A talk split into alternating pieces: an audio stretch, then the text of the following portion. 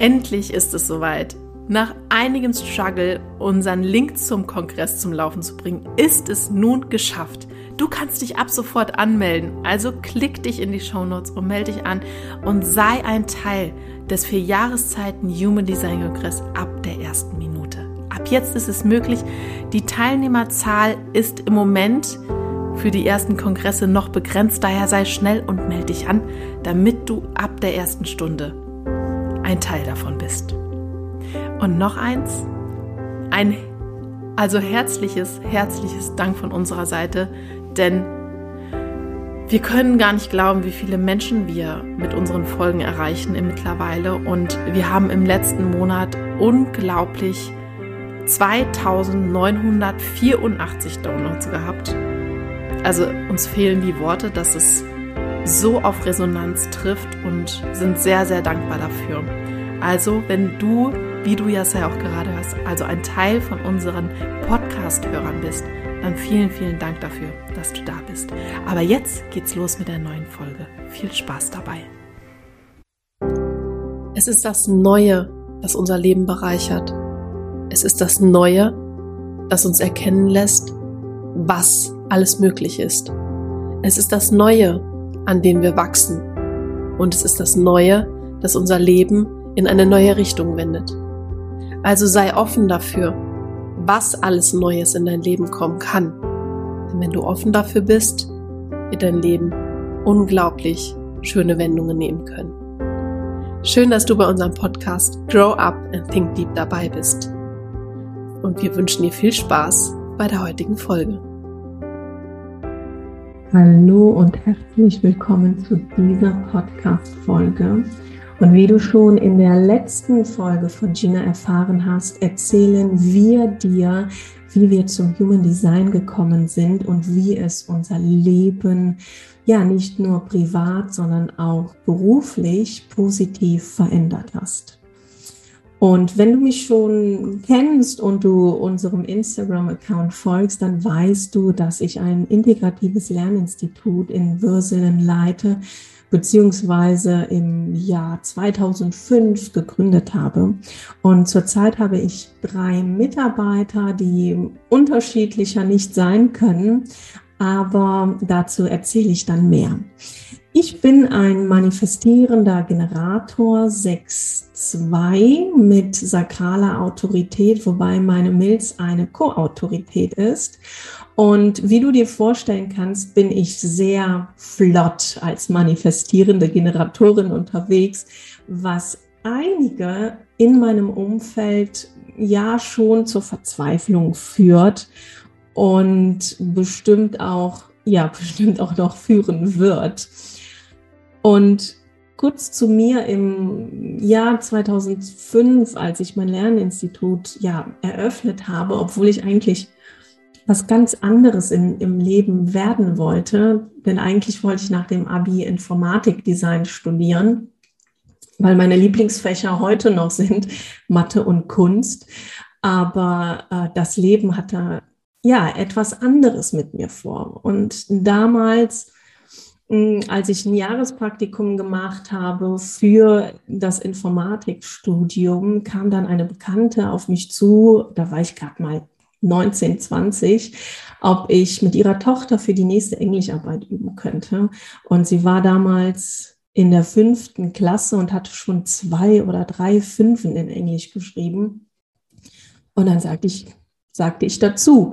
Und so begann aus heutiger Sicht meine Reise. Und ich übte damals, glaube ich, mit ihr, wir hatten nicht viel Zeit bis zur nächsten Klassenarbeit. Ich glaube, es waren vielleicht drei, vier Stunden vor der Arbeit. Und sie schrieb dann tatsächlich eine zwei, also von der Note fünf innerhalb von vier Stunden auf zwei. Und da dachte ich so, wow, okay, wundert mich ein, ein wenig, ähm, dass es so gut geklappt hat.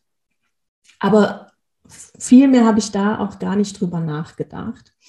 Und in den nächsten Tagen und Wochen bekam ich dann immer mehr Anrufe von Freundinnen des Mädchens und dann von Freundinnen der Mutter. Und ja, so kam es dann, dass ich nach einem Jahr wirklich so ausgebucht war, dass ich sieben Tage die Woche gearbeitet habe. Und damals habe ich das noch mobil gemacht und hatte mir dann halt so ein kleines Räumchen angemietet. Und ja, es wuchs und wuchs immer weiter.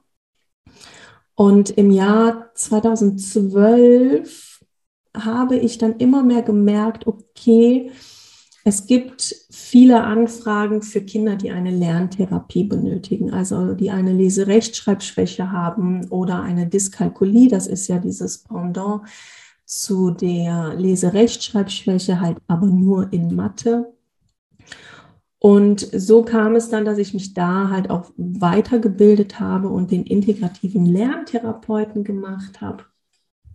Und mit der Zeit, als ich dann mit den Lerntherapiekindern gearbeitet habe, die natürlich häufig auch medikamentös eingestellt sind. Viele haben ja auch ADS, ADHS oder das Asperger-Syndrom, das ist ja eine Form von Autismus. Und da merkte ich, dass ich dann mit den Methoden, die ich bis dahin kannte und auch hatte, nicht weiterkam. Und so habe ich dann den Kunst- und Kreativtherapeuten gemacht, weil viele Kinder auch diese Herausforderung haben, über ihre Gefühle zu sprechen.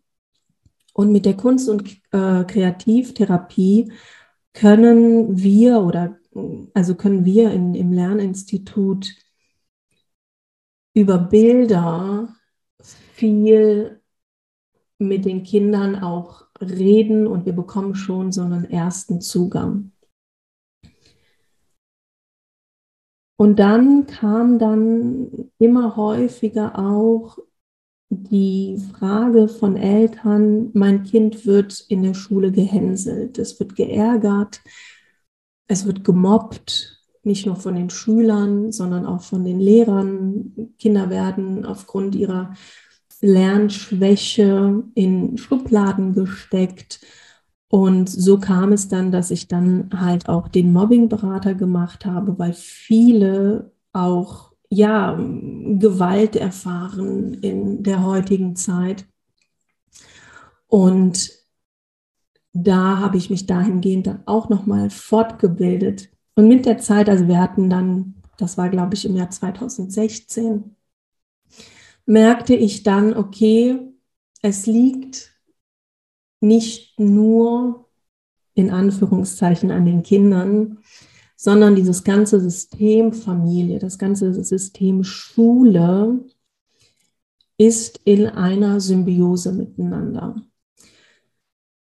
Und um da auch fachlich gut anzusetzen, habe ich dann den systemischen Kinder-, Jugend- und Familienberater gemacht, um da wirklich auch ganzheitlich in die Familien zu gehen, um da auch Veränderungen zu schaffen. Weil wenn wir bei uns im Lerninstitut mit den Kindern arbeiten und die Kinder ihr Verhalten reflektieren und dann auch in diese Veränderung gehen, passiert nichts zu Hause.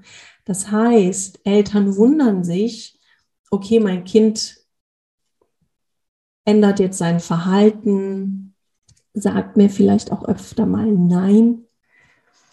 Und daraufhin fangen wir oder haben wir dann angefangen, wirklich auch intensiver in die Familien zu gehen, um da ganzheitlich eine ja, Veränderung, eine Transformation zu schaffen, um eine gesündere Basis zu haben, damit die Kinder so aufwachsen können und sich so entfalten können, wie sie wirklich sind. Aber dann kam wieder so irgendwann dieser Punkt, wo mein Team und ich zwar den meisten Kindern auch wirklich helfen konnten, aber nicht allen.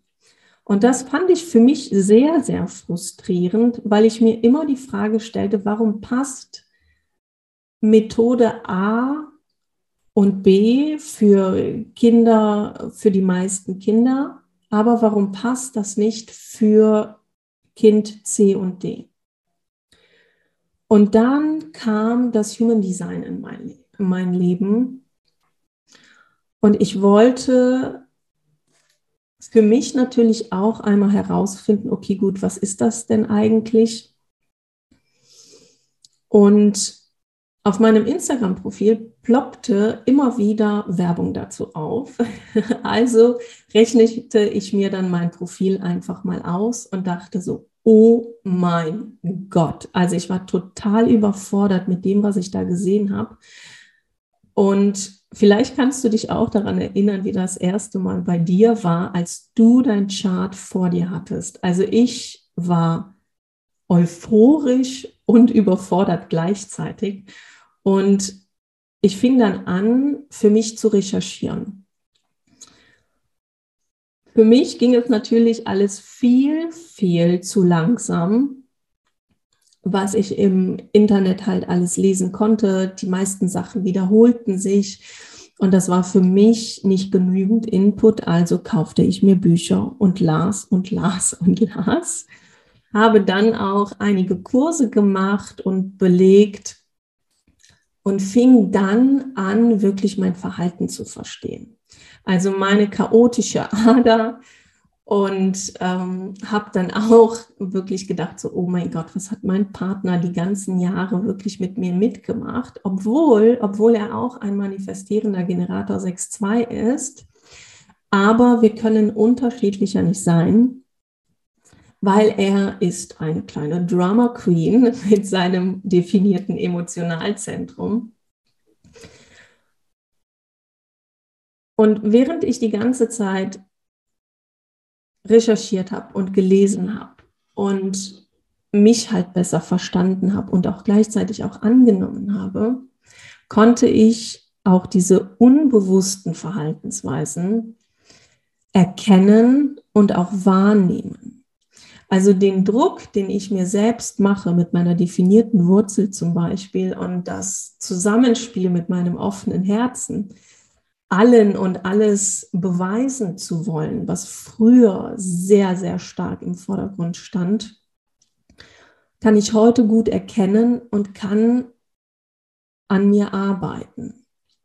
Und glaub mir, es ist ein, ein tägliches Arbeiten an meiner Person und die Dekonditionierung hat mich viele Tränen und schlaflose Nächte gekostet. Und da das Human Design mich so fasziniert hat, habe ich dann für mich entschlossen, okay, ich mache dann den Analysten, um daraufhin dann den Human Design Lehrer zu machen, um so viele Coaches, Mentoren, aber auch wirklich pädagogisches Personal wie Lehrer oder Kindergartenangestellte darin zu unterrichten, damit wir die Kinder so früh wie möglich verstehen und so früh wie möglich auch fördern können in ihren Potenzialen. Und nachdem ich mein Human Design verstanden habe und mich auch mehr verstanden habe, habe ich dann natürlich angefangen, alle meine meine Schüler auf eine ganz andere Art und Weise auch ja kennenzulernen, weil ich die ganzen Charts ausgerechnet habe. Also du kannst dir vorstellen, ich war wie in einem Tunnel. Ich habe viel gelesen. Für jeden Schüler habe ich mir damals Notizen gemacht und habe dann die Kinder aus einer ganz anderen Sicht gesehen und auch verstanden. Und ich fing dann auch nach und nach an, die Lerntherapiestunden umzustellen. Und die Kinder, die ich dann nicht erreichen konnte vor einem Jahr, anderthalb Jahren, konnte ich dann auf einmal erreichen. Und die Lernerfolge stellten sich und sie stellen sich heute noch viel, viel schneller ein. Und wenn Eltern auch dafür offen sind, für dieses Tool, verändert sich auch zu Hause und im Alltag und in den zwischenmenschlichen Beziehungen so viel. Und diese Herausforderungen, die wir haben, weil wir unsere Mitmenschen vielleicht nicht verstehen, oder weil wir ihre Anlagen nicht nachvollziehen können. werden durch das Human Design einfach sichtbar. Wir können uns auf, auf die Menschen einstellen. Also nicht nur ich selbst habe, ich, habe mich natürlich durch das Human Design akzeptiert, so wie ich bin und auch angenommen und genauso akzeptiere ich und nehme ich auch die Anlagen beziehungsweise die Eigenarten meiner Mitmenschen wahr und auch an.